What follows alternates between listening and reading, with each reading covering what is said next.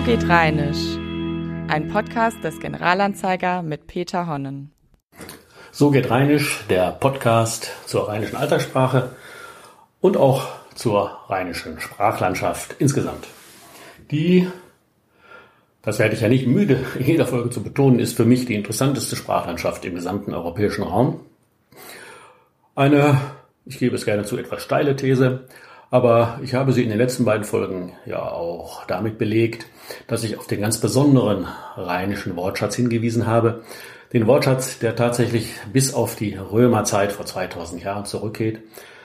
Also wir benutzen heute in der Alltagssprache immer noch lateinisch-römische Lehnwörter, die vor 2000 Jahren die Römer mit an den Rhein gebracht haben. Es sind also Wörter, die seit 2000 Jahren praktisch als lebendige römische Überbleibsel hier im Rheinland bei uns von Mund zu Mund gegangen sind. Sie sind natürlich das Erbe der sogenannten Römerzeit, wie wir die Besatzungszeit der Römer westlich des Rheins nennen. Aber wie jede Herrschaft ist auch die Römerzeit irgendwann einmal zu Ende gegangen. Und Schuld, das kann man überlesen, waren natürlich die Franken.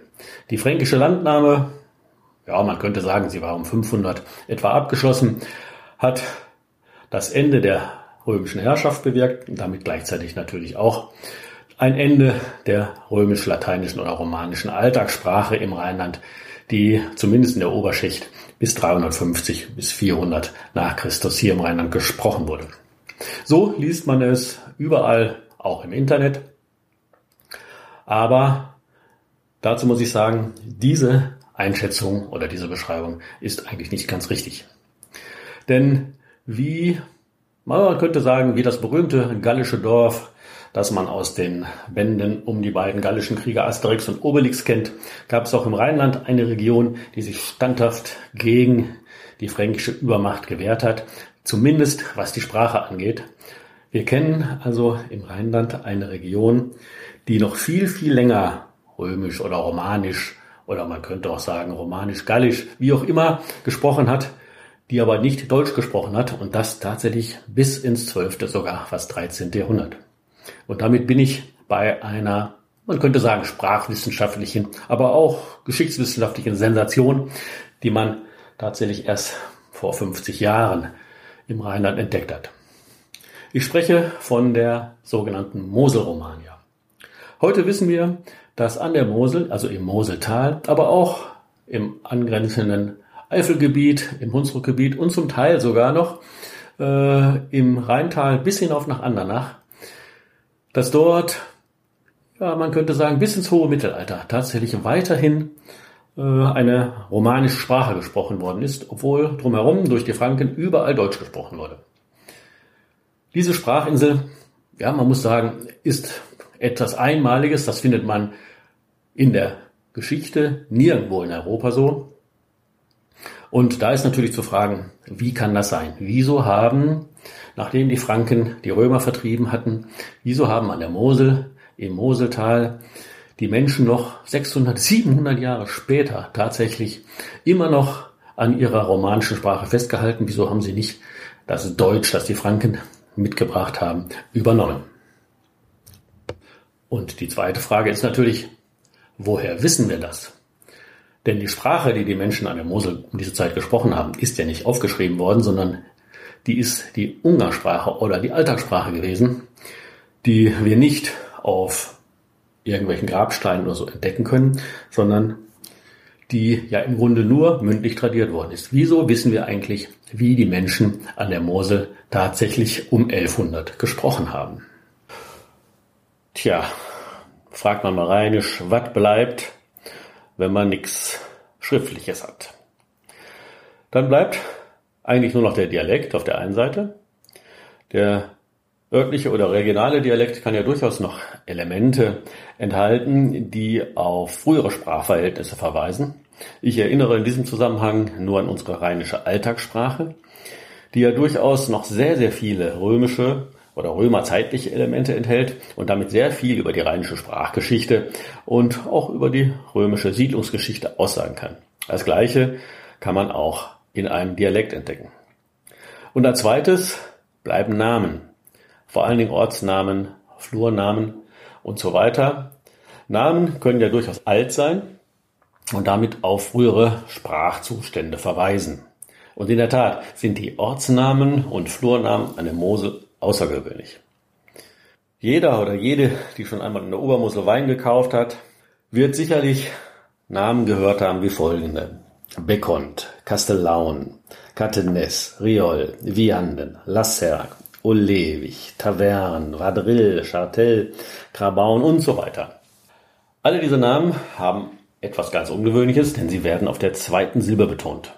Das kennt man im Deutschen oder im Germanischen nicht. Denkt man an Namen in Deutschland, Ortsnamen wie Stuttgart oder Aachen oder Kleve und so weiter, wird man immer feststellen, dass diese Namen auf der ersten, auf der Stammsilbe betont werden, im Gegensatz zum Französischen, wo wir heute noch Namen wie Paris oder Lyon oder Strasbourg haben, Namen, die auf der zweiten Silbe betont werden.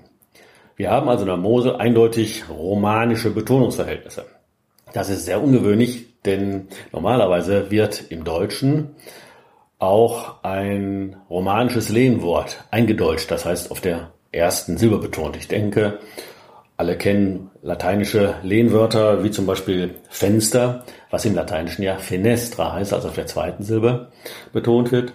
Oder auch den Keller, lateinisch Cellarium. Also auch hier haben die Germanen oder deutsch sprechenden Bewohner des Rheinlands gnadenlos die lateinischen oder romanischen Lehnwörter den deutschen Lautverhältnissen angepasst. Was sagt uns das? Ganz einfach. An der Mosel müssen Menschen gelebt haben, sehr lange Zeit gelebt haben, die nicht Deutsch gesprochen haben, sondern die einen romanischen Sprachhintergrund gehabt haben. Sonst hätten sie nicht so lange diese Wörter oder diese Namen auf der zweiten Silbe betont. Sie tun es ja heute noch. Es ist schon beeindruckend, was uns ein einzelner Ortsname alles erzählen kann. Nehmen wir nochmal Tavern, der eben schon in der Liste der Ortsnamen mit Betonung auf der zweiten Silbe vorkam. Tavern ist ein Ort im heutigen Kreis Trier-Saarburg, der eindeutig auf das lateinische Wort Taberna zurückgeht. Daraus ist das italienische Taverne geworden. Es war also eine Kneipe oder auch ein kleiner Krämerladen, oft offensichtlich auch an einer Wegkreuzung zur Römerzeit gelegen. Dieses Tavern ist deshalb so interessant, weil wir noch andere Ortsnamen haben, die auf den lateinischen Begriff Taverna zurückgehen. Es sind die Orte Zabern, heute Rheinzabern, Bergzabern und das elsässische Zabern oder Saban oder Sabern. Diese Ortsnamen, wie gesagt, gehen alle auf die gleiche römische Ursprungsquelle zurück, aber sie werden anders ausgesprochen. Sie werden heute alle mit Z im Anlaut ausgesprochen. Wie kann das? Dazu muss ich kurz in die Sprachgeschichte zurückgehen. Äh, es handelt sich hier um die Folgen der berühmten hochdeutschen Lautverschiebung oder zweiten Lautverschiebung. Die ist gerade für das Rheinland und für die rheinischen Mundarten so wichtig, dass ich sicherlich in einem späteren Podcast noch einmal ausführlich darauf zurückkommen werde. Für heute nur so viel. Im Zeitraum von 400 bis 900 hat sich vom Süden des deutschen Sprachraums nach Norden eine systematische Sprachveränderung durchgesetzt, die die Konsonanten PTK je nach Position im Wort zu PF, Z, CH oder F und S verändert hat. Das hat sich systematisch durchgesetzt. Es ist kein einziges Wort davon unbehelligt geblieben. Deshalb ist aus der lateinischen Taverne auch die moderne Ortsnamenbezeichnung Zabern oder Bergzabern geworden. Wir haben das gleiche Phänomen schon einmal erlebt, als ich den Ortsnamen Zülpich erklärt habe. Der hieß ja in lateinischen Quellen Tolbiacum, also mit T-Anlaut. Noch um 900 hieß das Wort oder hieß der Name Tulpiacensi und pünktlich um 975 war daraus dann Zulbiche geworden, als die äh, zweite Lautverschiebung das Rheinland erreicht hatte. Nun haben wir also den Ortsnamen Tavern, der genau diesen Effekt nicht zeigt. Tavern ist das lateinische Tabern geblieben. Wie kann das? Ganz einfach, wieder die gleiche Erklärung, die wir eben schon hatten. Es haben also an der Mosel zu dieser Zeit Menschen gelebt, die eben nicht Germanisch oder Deutsch gesprochen haben, die also nicht von der zweiten Lautverschiebung betroffen waren, sondern die Romanisch gesprochen haben und deshalb gar nichts von dieser seltsamen Verschiebung mitbekommen haben. Also dieser Ortsname Tavern ist ein weiterer Beleg dafür, dass im Mittelalter die Menschen an der Mosel nicht Deutsch gesprochen haben. Wir haben natürlich noch einige andere äh, Ortsnamen, die dasselbe zeigen. Ich sage nur also Tom, Tarforst bei Trier oder Tellich, alles Ortsnamen, die eigentlich heute mit Z anlauten müssten. Also auch hier wieder eindeutige Indizien darauf, dass die Menschen im Mittelalter im Moseltal und in Teilen der Eifel noch romanisch gesprochen haben. Es gibt dazu noch eine ganze Reihe anderer Hinweise oder Indizien, die belegen, dass an der Mosel die Sprachgeschichte anders verlaufen ist als im übrigen deutschen Bereich.